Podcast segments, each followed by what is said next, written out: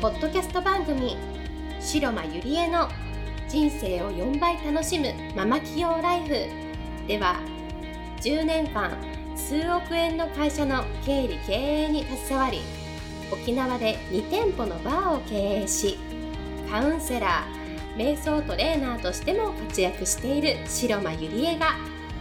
ママでも一人の女性として楽しみ自分の人生を自由に生きるためのメソッドをお伝えしていきます。それでは今回の番組をお楽しみください。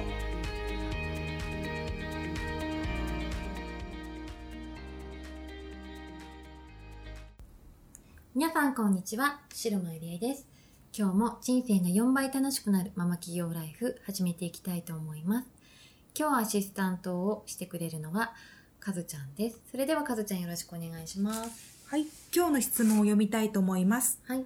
私は普段一人で自営でエステサロンを経営しているのですが、優先順位がわからず、一日があっという間に過ぎ、新しいビジネスをして売り上げを上げたいのですが、なかなか結果が出ません。どうしたらよいでしょうか？という質問です。ゆりえさんどうでしょうか？はい。えっと、まあ、優先順位がわからないということなんですけれども、まずこれって、あのー3つのね、思考パターンっていうのをちょっと今日は紹介したいと思うんですけれども、まず1つ目が、一流思考パターン、エンドっていうのがあるんですね。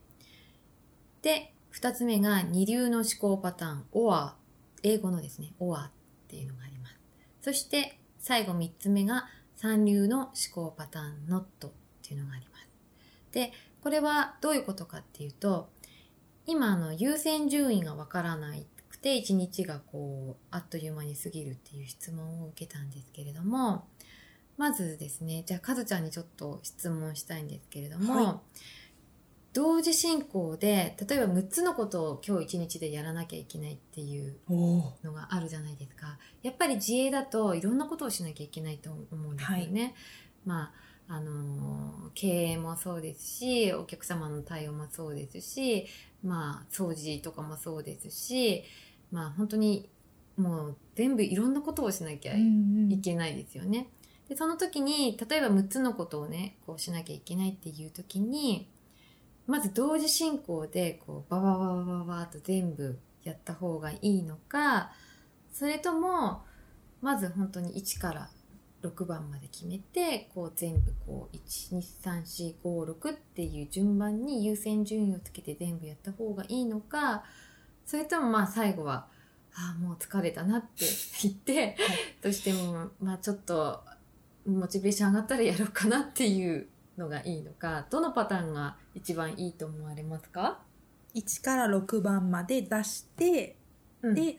やる、やっていく方が効率がいいような気がします。うん、一番。ってことは、その2番目の優先順位をつけるってことですか、うん、はい。ありがとうございます。えっ、と、実はですね、これで正解なのは、1番目の同時進行で全部やるっていうのが、あの成功する思考パターンって言われてるんですね。じゃあなぜ、その、一見その、一般的にはね、1番から6番までこうつけて、その優先順位をつけてやるのが、こう、いいっていうふうに多分言われていると思うんですけれども、じゃあなんでそれがダメで、とりあえず全部同時にやった方がいいのかっていうと、まず、えっと、この二流の思考パターン、優先順位をつける思考パターンっていうのは、えっと、公務員思考パターンっても言われているんですね。義務教育思考パターンとも別名言われています。で、私たちはですね、あの、やっぱり義務教育の中で普段ずっとレールに乗せられて育っているので、もう義務教育ってこれやりなさい、あれやりなさいって言って、こう1番からね、6番から全部つけられて、じゃあこれ終わったら次これやりなさい。2時間目終わったら3時間目やりなさい。でも、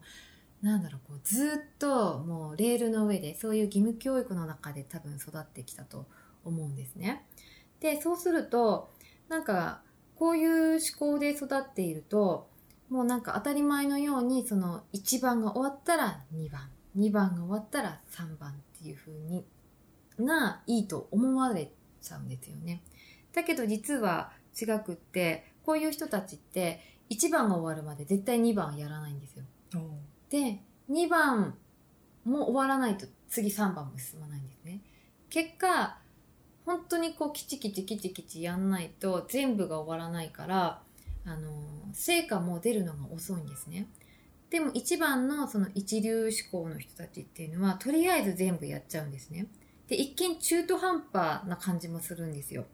あのいろんなことにこう手を出してあれもこれもって全部やるんですけれどもでもこう一つのことだけをやってやらないよりもこう全部バーッと手をつけてやった方がやればやった分だけその成果は絶対出るっていうふうに言われているんですね。